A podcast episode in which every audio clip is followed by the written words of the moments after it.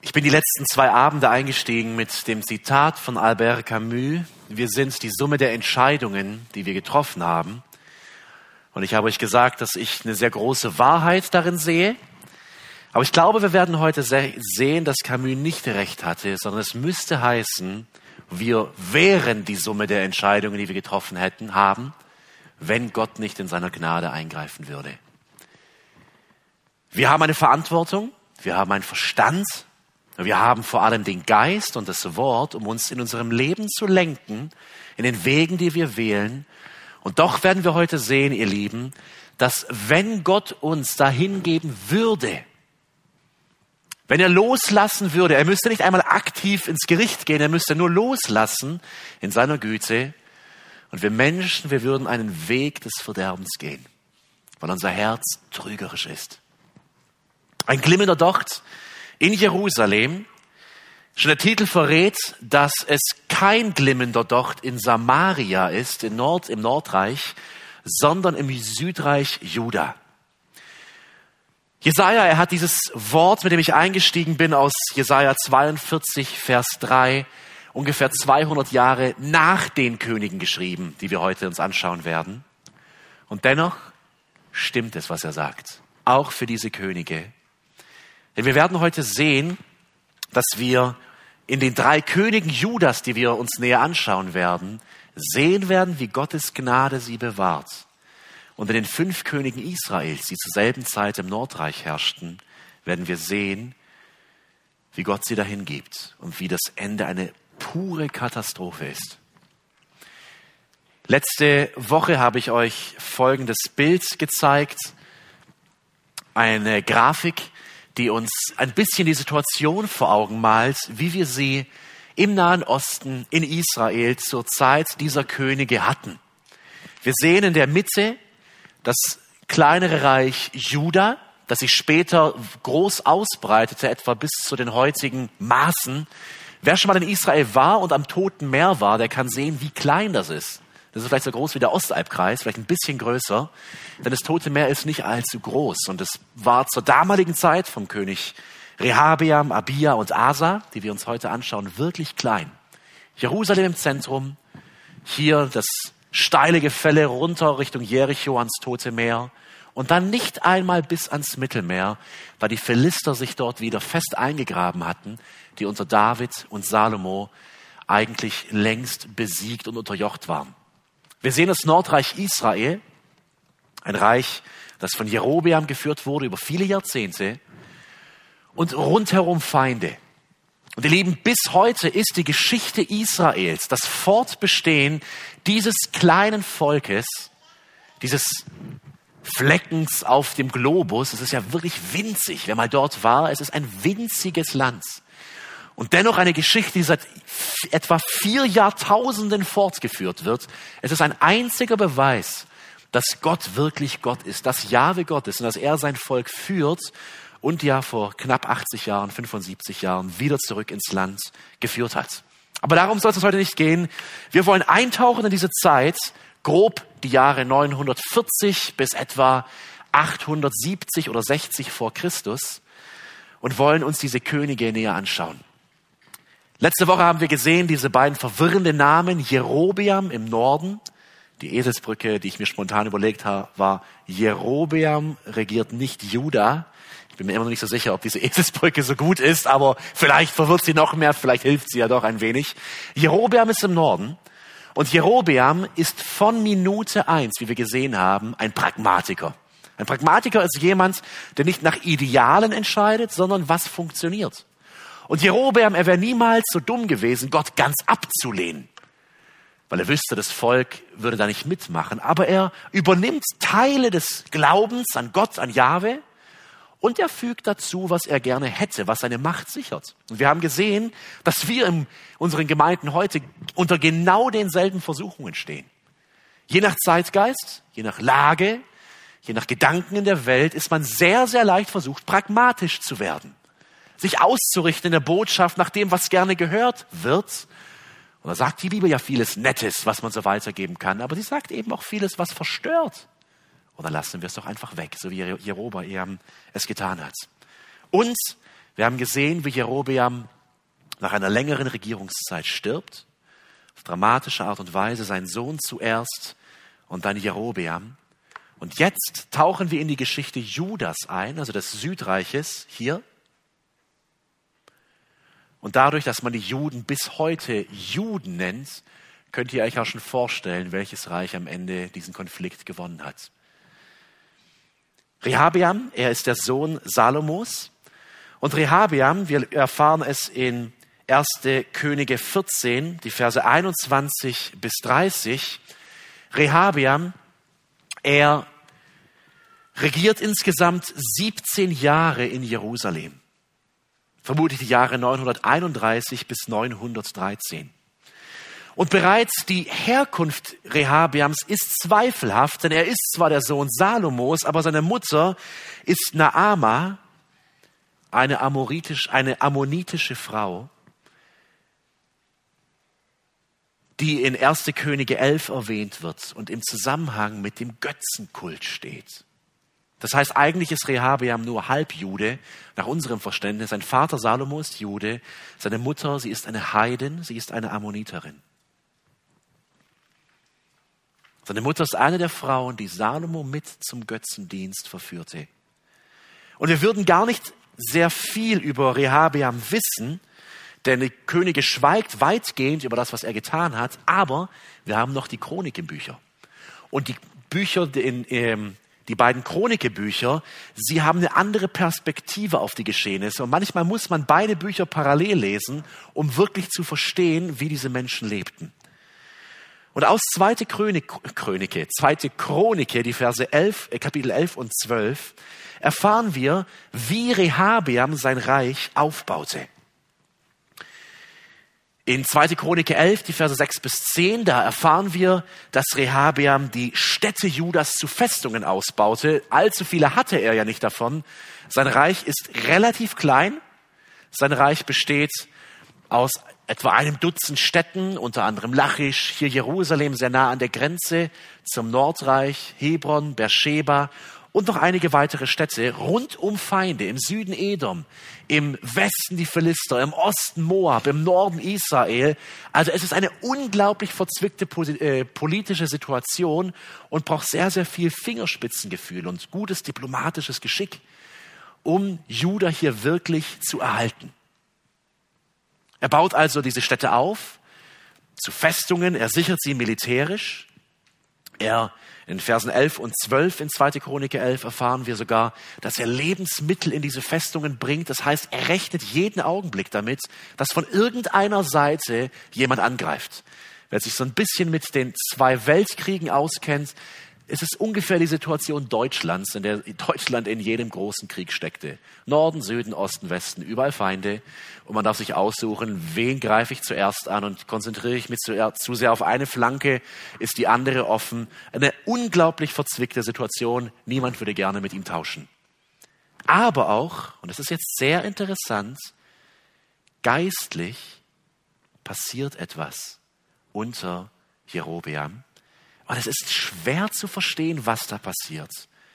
Denn, was lesen wir in 1. Könige 14, in Vers 22? Auch die Leute von Juda taten, was Jahwe missfiel.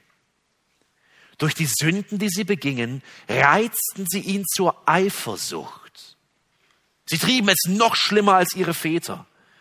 Und jetzt, ihr Lieben, lasst uns mal verstehen, was hier passiert in diesem Reich ab Vers 23. Denn sie bauten sich Opferhöhen und stellten geweihte Steinmale und Aschera-Pfähle auf, jedem hohen Hügel, unter jedem üppigen Baum auf. Es gab sogar männliche Prostituierte für den Fruchtbarkeitskult.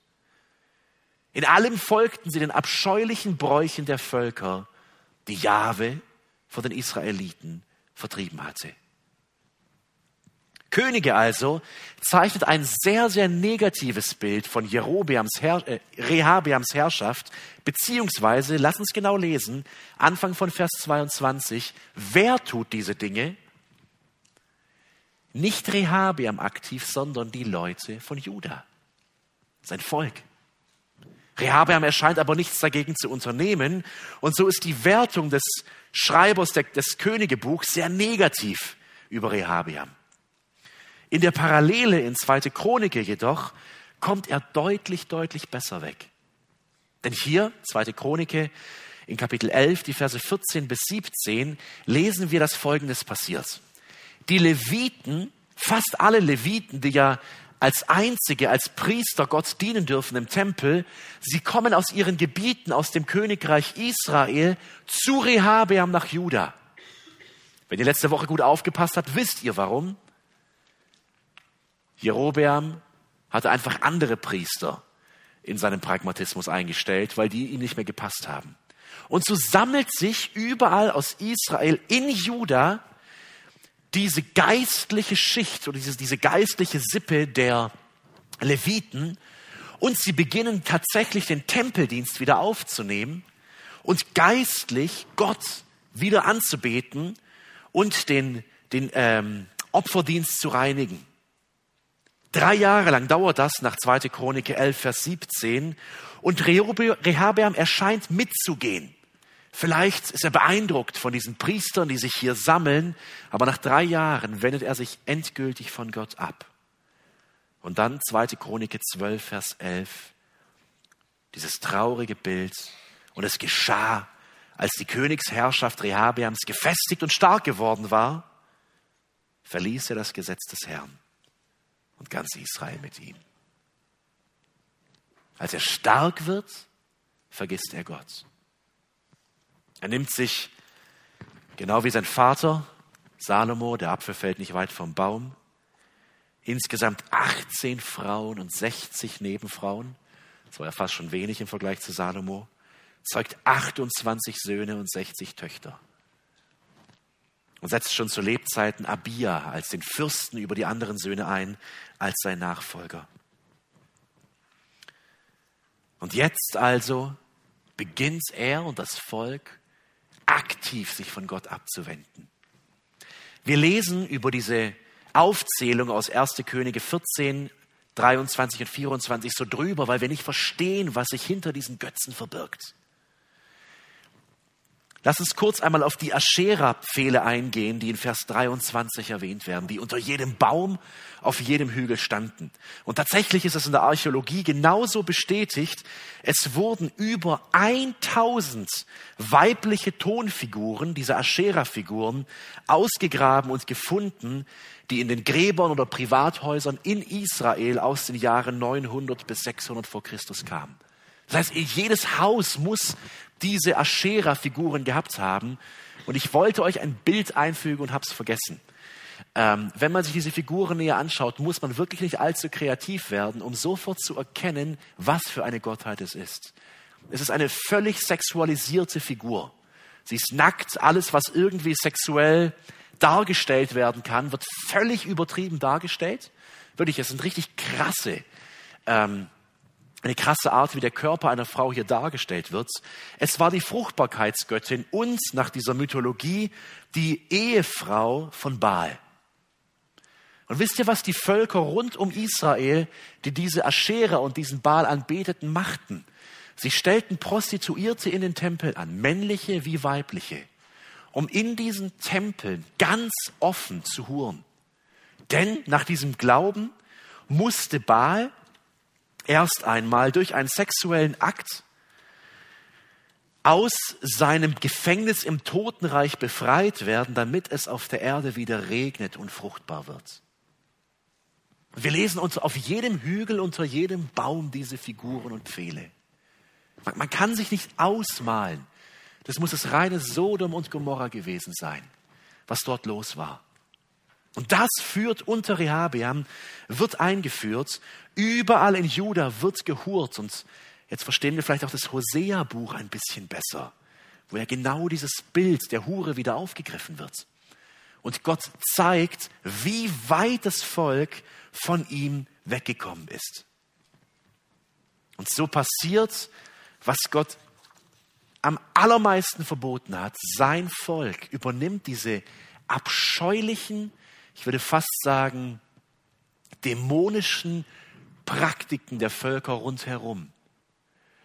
Und es ist sehr, sehr wahrscheinlich, dass eine Aschera-Statue im Tempel unter Rehabeam aufgebaut wurde.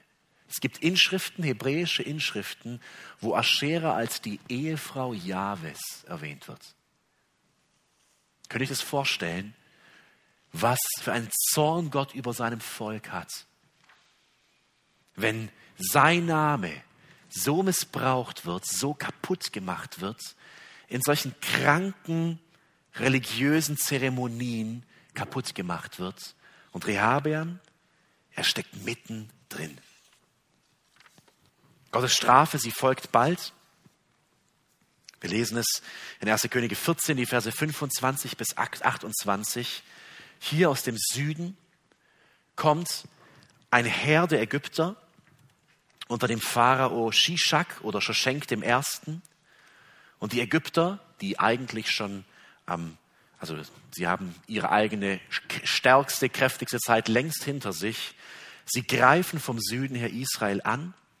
Und hier in diesen Versen lesen wir, wie König Shishak oder Pharao äh, Shoschenk aus Ägypten in den Tempel sogar geht und jetzt tauchen unsere goldenen Schilde von Salomo wieder auf die goldenen Schilde klaut, die diese Tempelwache eigentlich von Salomo bekommen hatte. Ihr erinnert euch vielleicht vor drei Wochen, wo wir diesen absoluten Prunk gesehen haben, der unter Salomo eingeführt wurde. Sie rauben diese Schilde und Vers 27, an deren Stelle ließ König Rehabeam Bronzeschilde anfertigen, die er dem Kommandanten der Leibwache übergab. Ich glaube, es ist Gott reichlich egal, ob die Wachen goldene oder bronzene Schilde haben. Aber hier anhand dieser Schilde wird offenbar sichtbar, wie das Volk niedergeht. Und dennoch, die Person Rehabeams bleibt uns irgendwie verschlossen. Denn was lesen wir in Vers 28? Jedes Mal, wenn der König in das Haus Jahwes ging, trugen seine Leibwächter die Schilde und brachten sie anschließend wieder in ihre Unterkunft zurück. Mir geht es nicht um die Schilder, mir geht es darum, dass Rehabiam in den Tempel geht. Die Frage ist, warum geht er in den Tempel? Sein Herz ist es zweigeteilt. Bei seinem Sohn Abia werden wir gleich sehen, wie genau das erwähnt wird. Sein Herz ist zweigeteilt. Er lehnt Gott nicht ganz ab. Er ruft ihn sogar an in einer absoluten Notsituation. Aber sein Herz, es steht zwischen dieser Welt zwischen furchtbaren Praktiken, ob er sie mit ausgeübt hat oder nicht, ist egal. Es ist sein Reich. Er trägt als König die Verantwortung und zwischen Gott. Rehabeam, er stirbt nach 17 Jahren Herrschaft und sein Sohn Abia tritt die Herrschaft an.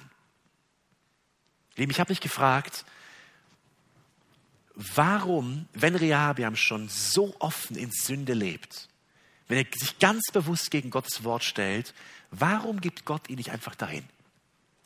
Warum löscht Gott diese Dynastie nicht einfach aus? Es wäre gerecht gewesen. Der Text selbst gibt uns die Antwort in Kapitel 14, Vers 21. Und dieser Vers, er leuchtet, leuchtet hell und zeigt uns, Gott will den glimmenden Docht der unter Rehabeam sehr, sehr klein wird. Die Flamme ist wirklich auf absolute Sparflamme gestellt. Gott löscht diese Flamme nicht aus. Denn, wir lesen in 21b, dass Rehabeam 17 Jahre regierte in Jerusalem, der Stadt, die Jahwe aus allen Stämmen Israels erwählt hatte, um seinen Namen dort wohnen zu lassen. Nicht Rehabeam hat Gott gewählt und deswegen bleibt Gott bei ihm. Gott hat Rehabeam gewählt. Und deswegen hält er ihn geistlich am Leben. Deswegen lässt er die Flamme nicht ausgehen. Warum? Ich weiß es nicht. Weil er Gott ist. Und weil er in Juda seine Prophezeiung vom künftigen König dieser Welt, vom gerechten König, diesem Knecht König, der in Jesaja so herrlich dargestellt wird. Jesus, er will diese Linie weitertragen und deswegen erwählt Gott sich Jerusalem als Ort und trägt sein Volk hier im Süden durch. Im Norden werden wir sehen, nächste und übernächste Woche oder noch weiter bis dahin. Es geht nur noch bergab, aber Juda hält sich irgendwie. Nicht, weil es Gott erwählt hätte, weil Gott es erwählt hat und weil Gott treu ist. Und Gott erzüchtigt sogar sein Volk in Juda, indem er zum Beispiel die Ägypter kommen lässt. Und dann schreit das Volk wieder und richtet sich hin zu Gott. Und sobald die Gefahr weg ist, gehen sie wieder ihre eigenen Wege. Der glimmende Docht wird nicht ausgelöscht. Ihr Lieben, bei Rehabiam bezieht sich diese Erwählung in erster Linie auf diese Königslinie. Jesus erklärt uns, dass die Erwählung im Neuen Testament noch viel, viel weiter geht. Bei König Jesus, der unser König ist, er sagt uns in Johannes 15, die Verse 15 und 16, ich nenne euch nicht mehr Sklaven, denn der Sklave weiß nicht, was sein Herr tut. Euch aber habe ich Freunde genannt, weil ich alles, was ich von meinem Vater gehört habe, euch kundgetan habe. Ihr habt nicht mich erwählt, sondern ich habe euch erwählt. Es wird keinen Nachfolger Jesu geben, der sich auf die Brust schlägt und sagt, ich habe meinen Herrn gewählt. Ich habe den Weg zu ihm gefunden. Ich bin vors Kreuz gekommen. Ich habe Buße getan. Ich, ich, ich. Vor Jesus, da wird das Ich so klein und der wirkliche Nachfolger, er wird begreifen und verstehen, ich bin ein abgrundtiefer Sünder. Und wenn ich etwas hätte tun sollen, wären es katastrophale Wege ins Verderben. Aber nicht ich habe ihn erwählt, er hat mich erwählt und euch dazu bestimmt, dass ihr hingeht und Frucht bringt. Er wählt seine Kinder, sein Volk, damit sie Frucht bringen, damit sie für ihn leben. Behalte diesen Gedanken, ich werde ihn später wieder aufnehmen. Jetzt springen wir wieder zurück nach Juda, etwa 850 Jahre vor Christus, na, noch früher, 890, zum Sohn von Rehabeam, nämlich Abia. Eigentlich gibt es über Abia, den Enkel von Salomo, den Sohn von Rehabeam, nicht sehr viel zu sagen. Er regiert nur drei Jahre. Sein Leben ist, könnte man wirklich mit diesem Sprichwort festhalten, der Apfel fällt nicht weit vom Stamm. Ein Vater gibt an seinen Sohn das Ganze weiter, diesen ganzen Sündensumpf. 1. Könige 15, Vers 3. Und er lebte in allen Sünden seines Vaters, die er vor ihm getan hatte. Und sein Herz war nicht ungeteilt mit dem Herrn. Wieder diese Formulierung, die immer wieder in den Königebüchern auftaucht. Sein Herz war nicht ungeteilt. Das, was Gott so an David liebte. Dass sein Herz ganz ihm gehörte. Keinem anderen Götzen. Nicht dieser Welt, nicht dem Reichtum, nicht der Macht. Nur Gott. Hier fällt Abia. Sein Herz ist nicht ungeteilt mit dem Herrn, seinem Gott wie das Herz seines Vaters Davids. Natürlich ihr Vater, bildhaft gesprochen, es ist eigentlich sein Urgroßvater. Aber auch hier erfahren wir in 2. Chronik 13 mehr über Abia. Und auch hier sehen wir so eine, wie so eine schizophrene Persönlichkeit, der auf beiden Seiten hinkt. So als würde ihn jemand noch festhalten vor diesem Abgrund und ihn nicht runterstürzen lassen. Denn auch Abia, er liegt im Clinch mit dem Nordreich. Es ist immer noch Jerobeam König und er macht genauso weiter wie sein Vater Rehabeam und er kämpft gegen das Nordreich. Nur unter Abia sieht es deutlich schlechter aus. Wir erinnern uns, dass Gott Rehabeam noch vor einigen Jahrzehnten zurückgehalten hatte und gesagt hat, dieser Konflikt zwischen euch, dieses Schisma, diese Trennung zwischen Nord und Süd ist von mir, kämpfe nicht gegen Israel. Und so gehorchte Rehabeam Gott. Abia, er bekommt keine Nachricht von Gott.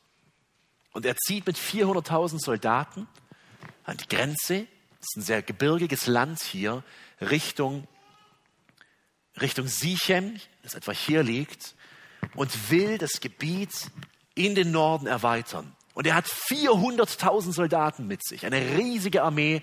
Nochmal, stellt euch vor, ein bisschen größer wie der Osthalbkreis, dieses Land. Ich glaube, im Osthalbkreis wohnen um die 300.000 Menschen, wenn ich das richtig im Kopf habe. Wo er die Soldaten her hat, ich weiß es nicht, vielleicht Söldner, was auch immer.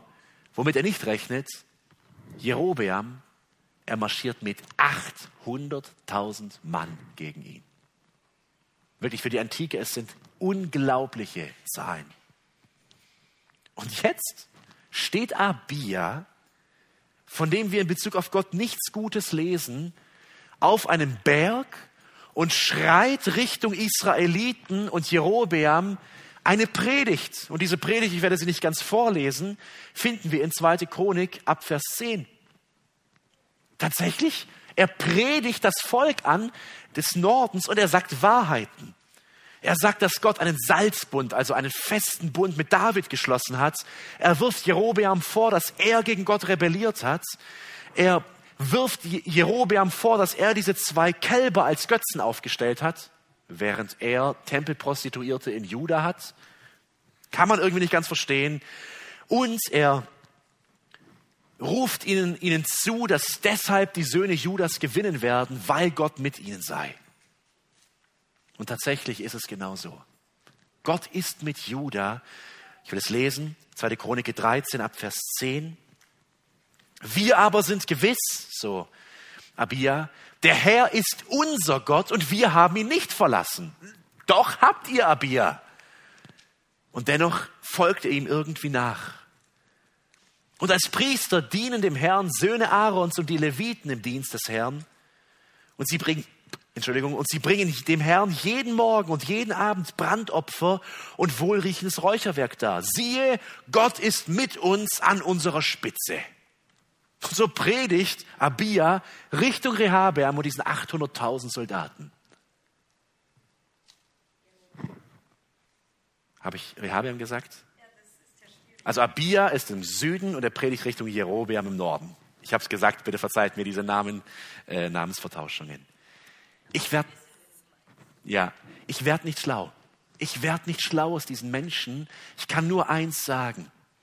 In all der Sünde steht über Juda der lebendige Gott und in seiner Güte hält er dieses Volk. Ihr Lieben, es ist gut möglich, dass in dieser Zeit die Aschera im Tempel steht.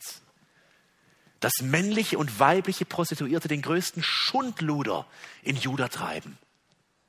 Und dennoch hält Gott diesen Mann. Und er ist so in seiner eigenen Predigt, vielleicht überwältigt von seinen eigenen Worten, dass er nicht merkt, wie der Berg, auf dem Juda und die Soldaten Judas stehen, umzingelt wird von Israel. Und jetzt greift Israel von zwei Seiten an. Doppelte Anzahl an Soldaten, in die Zange genommen, absolut keine Chance menschlich gesehen für Juda. Menschlich gesehen wäre diese Schlacht von dem schlechtesten Feldherrn jetzt gewonnen worden. Es ist absolut unmöglich, hier zu gewinnen. Und dann lesen wir in 2. Chronik 13, ab Vers 14. Und als Judah sich umwandte, siehe, da hatten sie den Kampf vorn und hinten. Da schrien sie zu dem Herrn. Und die Priester bliesen in die Trompeten. Für mich persönlich dieses Bild von Jericho. Ich weiß nicht, ob es tatsächlich gemeint ist, aber es weckt diese Erinnerung an Jericho. Dieses Geschrei zu Gott und die Trompeten, die geblasen werden. Vers 15.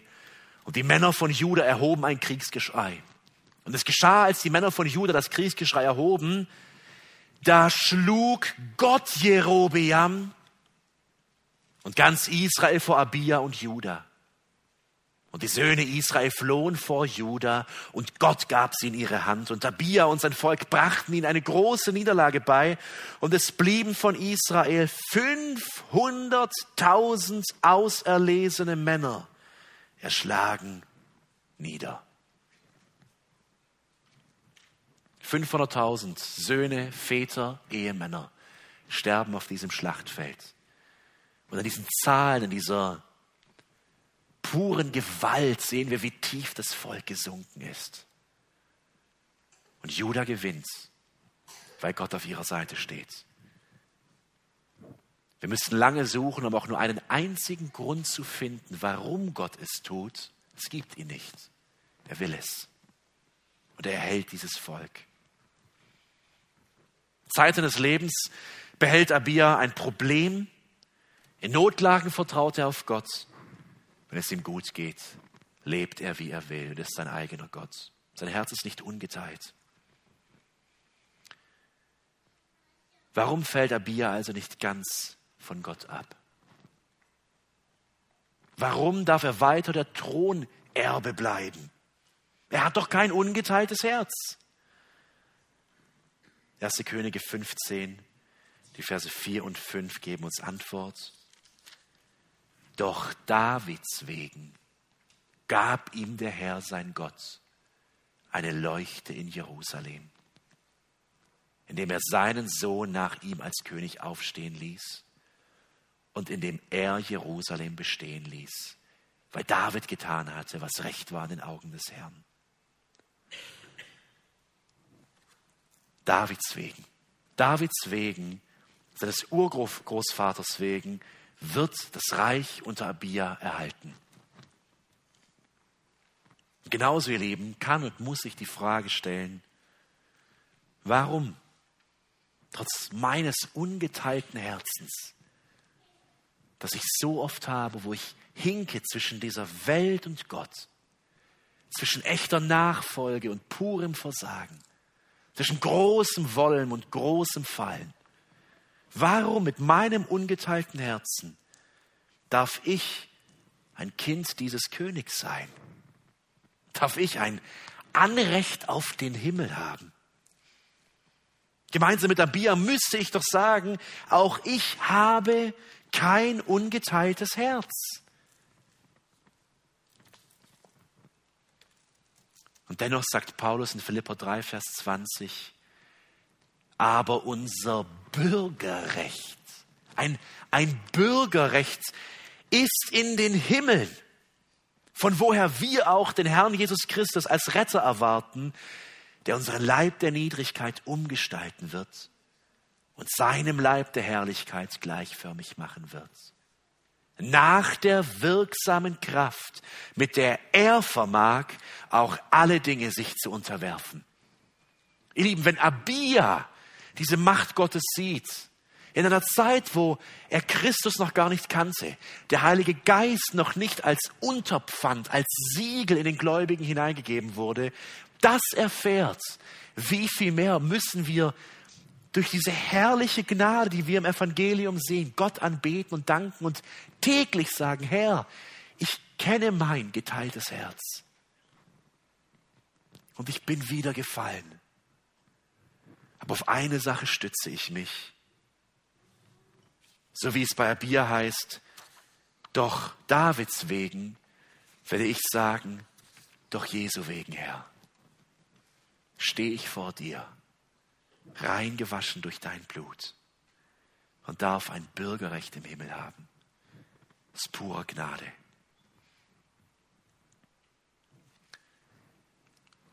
Wir sehen, dass in den Jahren, in den ersten Jahren viele Könige herrschten. Hier haben wir Rehabeam gesehen, Abia, beide schwarz gekennzeichnet. Auch wenn man vielleicht viele kleine gelbe Punkte der Gnade hier hineinmalen müsste.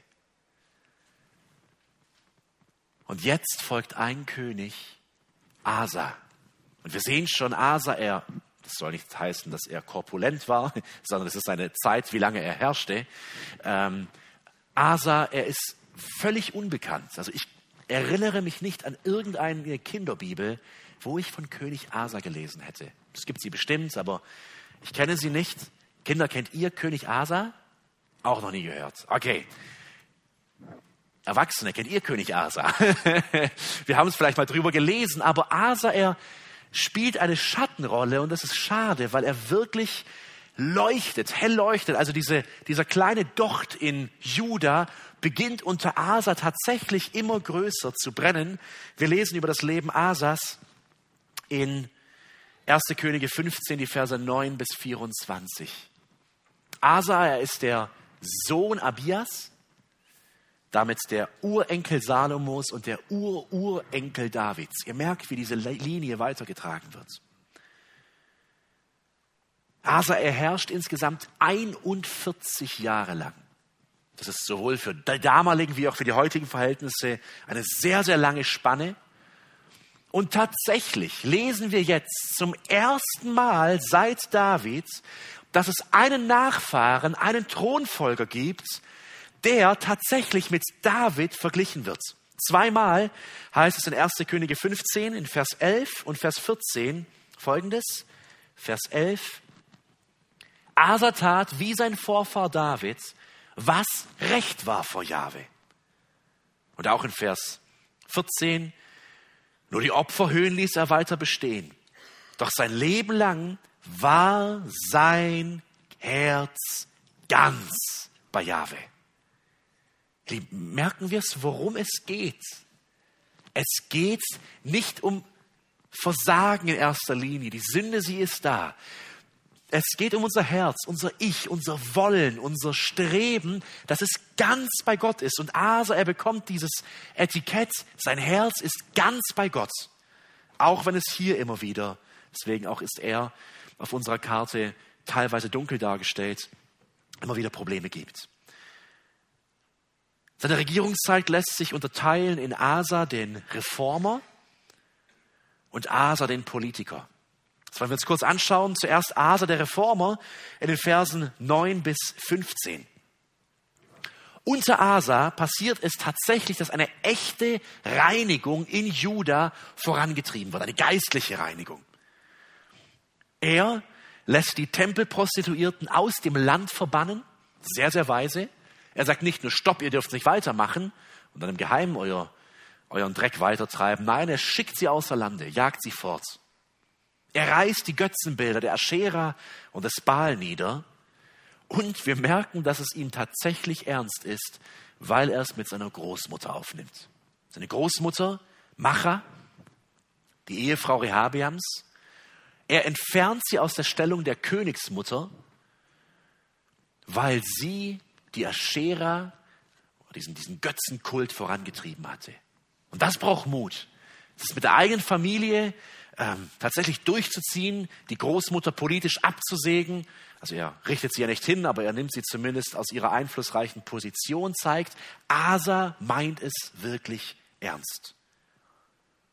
Und so ist er wie ein wirklicher, echter Ur-Urenkel Davids dessen Herz wie seinem, von seinem Vorfahren David für Gott schlägt. Und trotzdem ist er König. Und als König steht er mitten in den Kämpfen dieser Welt. Und das ist hart und schwer. Denn Asa macht das, was ungefähr jeder andere König vor ihm auch tat. Er liegt im Clinch mit dem Nordreich. Solange es Norden und Süden gibt, solange es Juda und Israel gibt, ist eigentlich immer Krieg zwischen den beiden. Es gibt nahezu, bis auf wenige Ausnahmen, keine Friedenszeiten. Und so hat ja sein Vater Abia die Grenzen in den Norden verlegt, weil er diese Schlacht gewann gegen Jerobeam. Asa aber, er liegt jetzt wieder im Kampf, nicht mehr mit Jerobeam, sondern mit Bascha. Keine Sorge, den lernen wir später noch kennen, aber es sind sehr viele Namen heute. Bascha, er rückt mit einer großen Armee von Israel Richtung Jerusalem vor. Er schafft es tatsächlich über die Grenze und erobert die Stadt Rama aus dem Stamm Benjamin. Übrigens, Juda ist nicht ganz korrekt. Juda hat den Stamm Benjamin mehr oder weniger aufgeschluckt. Ihr kennt die Geschichte aus den Richterbüchern, wo nur noch 400 Benjaminiter übrig bleiben, fast ausgelöscht wurden. Und Juda und Benjamin sind, stehen eigentlich gegen die zehn Nordstämme. Rama liegt im Stamm Benjamin in diesem Gebiet.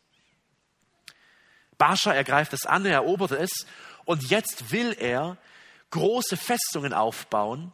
Es ist strategisch sehr, sehr günstig und damit Asa und das Südreich von den strategischen Handelsrouten, die hier oben verlaufen, hier durch die Ebene Jesraels verläuft die ganz große Handelsroute von Mesopotamien nach Ägypten und hier gibt es auch eine Ost-West-Handelsroute. Und damit wäre Juda fast isoliert wirtschaftlich gedacht. Aber Asa kann nichts tun. Seine Armee ist zu klein. Bascha liegt strategisch deutlich besser auf seinen Höhenlagen. Und jetzt bekommt es Asa mit der Angst zu tun. Und er geht diplomatisch unglaublich geschickt vor. Nur ruft er nicht Gott um Hilfe, sondern den König Ben-Hadad aus Syrien. Hier oben sehen wir das Ossyrische Reich, das genau zu dieser Zeit, Entschuldigung, hier, ähm, das Syrische Reich und die Assyrer, die jetzt immer mehr von Norden her kommen und das bald alles aufschlucken werden. Also er schickt Boten zu Ben-Hadad. Und Ben-Hadad, er liegt im Bund mit dem Nordreich. Und er sagt ihm, den üblichen Floskeln und Anreden und so weiter, wäre es vielleicht eine Idee, wenn ich dir meinen Tempelschatz überlassen würde, viel Gold und Silber, und du so ein bisschen Krieg machst mit Israel, so an eurer Grenze vielleicht ein bisschen hier, greif ihn doch mal ein bisschen an und ich habe einen großen Tempelschatz und den darfst du haben. Übrigens den Tempelschatz, den er vor kurzem erst wieder zurück in den Tempel gebracht hat. Ben-Hadad, er ist hoch erfreut. Politisch könnte es gar nicht besser für ihn laufen. Ich meine, er bekommt einen riesigen äh, Schatz, Gold und Silber und darf sich obendrein auch noch mehr Land hier im Nordwesten Israels zu eigen machen. Und er geht sofort darauf ein. Er bricht seinen Bund mit dem Nordreich, marschiert ein. In der Zeit kann Baascha schlecht Baumeister hier unten im Süden spielen für seine Festungen. Er zieht in den Norden und Asa ist hoch erfreut, nimmt die Höhe ein, schnappt sich alles Baumaterial, baut damit seine Städte weiter auf. Alle sind glücklich. Nur Gott nicht. Denn in diesem ganzen diplomatischen Geschick vergisst Asa Gott völlig. Und in den Chronikebüchern wird ihm genau das zum Verhängnis. Der Prophet Hanani steht auf und er sagt zu ihm in 2. Chronik 16 ab Vers 7, weil du dich auf den König von Aram gestützt hast und nicht auf den Herrn, deinen Gott, darum ist das Herr des Königs von Aram deiner Hand entronnen. Und wisst ihr, wie Asa reagiert? Und Asa wurde ärgerlich über den Seher, also über Hanani und legte ihn ins Gefängnis in den Block, denn er war, denn er war deshalb wütend auf ihn. Ah, das Herz ist bei Gott, aber auch er ist ein Mensch und er fällt. Und obwohl er Gott nachfolgt, passt es ihm nicht, wenn Gottes Stimme gegen seine Pläne geht. Bevor wir uns jetzt über Asa ärgern, ihr Lieben,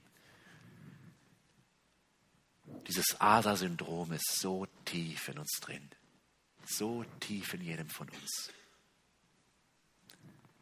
Und wenn die Probleme kommen, beginnen wir zu wursteln und zu überlegen und zu handeln, Pläne zu schmieden, vielleicht Kompromisse zu machen und merken nicht, wie sich das Herz von Gott entfernt. Und dennoch, ihr Lieben, ist diese Regierungszeit Asas gekennzeichnet von Erfolg und von großem Segen. Gott erhält Rehabiam, Abia und Asa. Und jetzt wollen wir im Vorgeflug über die Geschichte des Nordreichs gehen. Ihr seht, die Könige in Juda herrschten deutlich länger. Nicht selten gab es Herrscher, die 20 bis 40 Jahre herrschten. Das steht in der Regel für Stabilität in einem Reich. Im Norden aber, da wechselten die Könige. Der kürzeste, den wir uns anschauen werden, Simri, hatte ganze sieben Tage auf dem Thron, bevor er dann im wahrsten Sinne des Wortes den Palast über sich einstürzen ließ. Die Geschichte des Nordens ist ein Strudel der Sünde, immer tiefer hinab. Und diese ersten fünf, die recht dicht aufeinander folgen, schauen wir uns jetzt ganz kurz im Vogelflug an. Ich will nicht zu sehr darauf eingehen. Eigentlich ist es immer das Gleiche. Da haben wir zuerst, jetzt muss ich kurz durchspulen, Entschuldigung. Da haben wir zuerst, na, bei den Königen des Nordens ab 15, Vers 25, Nadab. Nadab, Verse 25 bis 32, ist der Sohn Jerobeams. Zwei Jahre lang nur wird er herrschen. Er lebt auf großen Irrwegen wie sein Vater. Es kommt, wie es kommen muss. Einer seiner Feldherren, Baascha, ermordet ihn kaltblütig, während Nadab gegen die Philister kämpft. Und Baascha rottet die ganze Familie Nadabs aus. Und damit ist die Linie Jerobeams gebrochen. Lesen wir in 1. Könige 15, 29. Baascha wird König. Er herrscht zwar länger, ganze 24 Jahre, aber 1. Könige 15, 33 sagt uns, er tat, was Jahwe missfiel.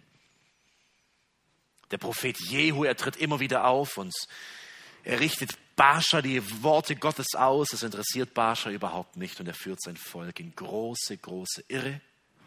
Als er stirbt, wird sein Sohn Ela König. Das ist Könige 16, die Verse 8 bis 14. Er regiert auch nur zwei Jahre lang. Dann zettelt Simri, einer der Heeresobersten, ein Putsch gegen ihn an. Und als Ela vollgesoffen im Palast liegt, kommt Simri herein und bringt ihn um und löscht dann die gesamte Familie Elas aus. Auch diese Linie wird durchbrochen. Alle sind tot. Simri, er ist unser Wochenkönig, ganze sieben Tage darf er den Thron genießen. Hoffentlich hat er viel mitgenommen in dieser Zeit. Omri kommt es zu Ohren. Omri ist der höchste General des Heeres. Er ist nicht gerade hoch erfreut, bricht seinen Feldzug gegen die Philister ab, zieht gegen Simri, belagert die Stadt Tirza, in der Simri sich befindet. Und in seiner Verzweiflung, weil er weiß, dass es keinen Weg mehr herausgibt, bringt sich Simri selbst um. Er begeht Suizid. Er zündet den Palast an und überlässt sein Leben den Flammen. Tragisch ohne Ende. Omri, der Heersoberst, wird wiederum jetzt König.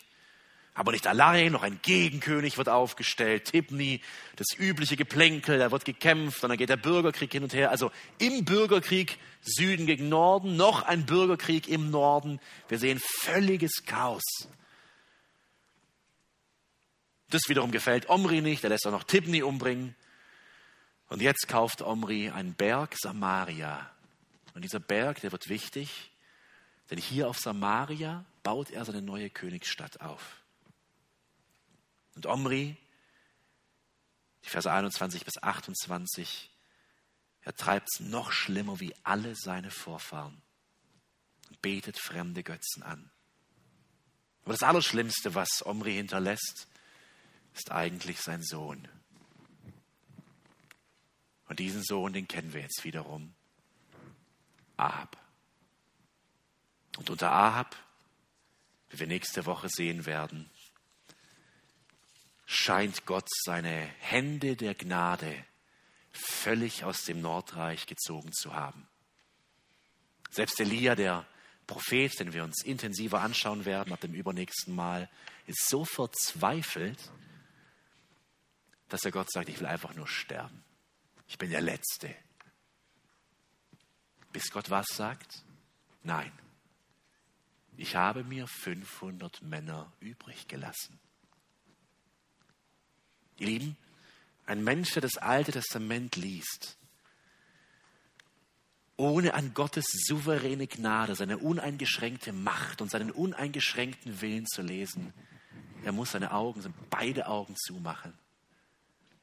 Gott, er erhält sich ein Volk, ein winzig kleines im Norden, das leider keinen einzigen König enthält, und ein größeres im Süden.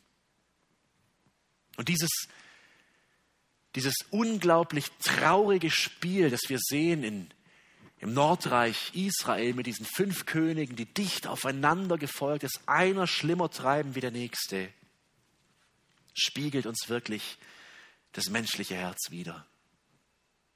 Wenn wir ehrlich wären und wenn wir der Bibel glauben, müssten wir sagen, es ist schrecklich, aber wir alle sind Israel. Wir alle sind ein Spiegelbild Omris, Simris, Elas, Barschabs, Nadabs.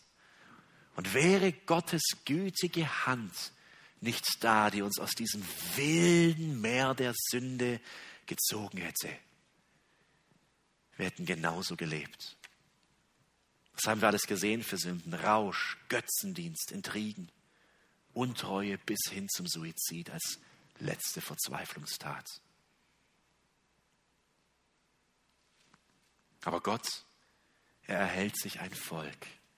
Und heute in Jesus baut er sein Reich mit diesen sündigen Menschen, die er völlig neu, wart, neu macht.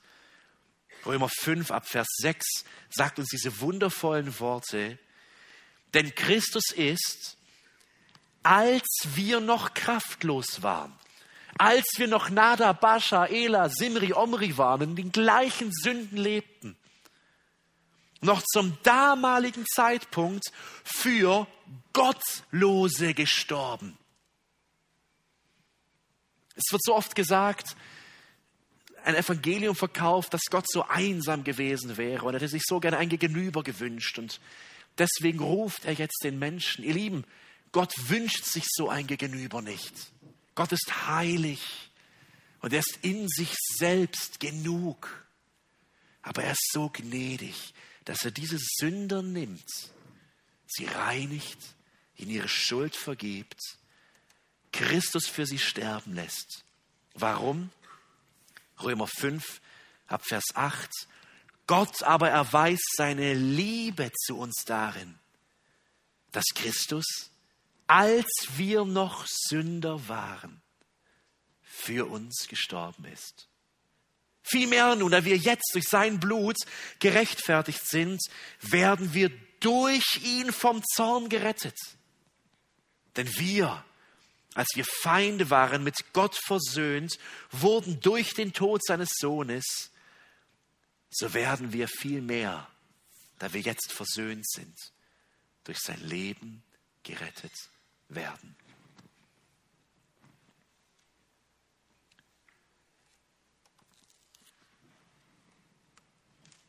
Das Nordreich, es wird zugrunde gehen.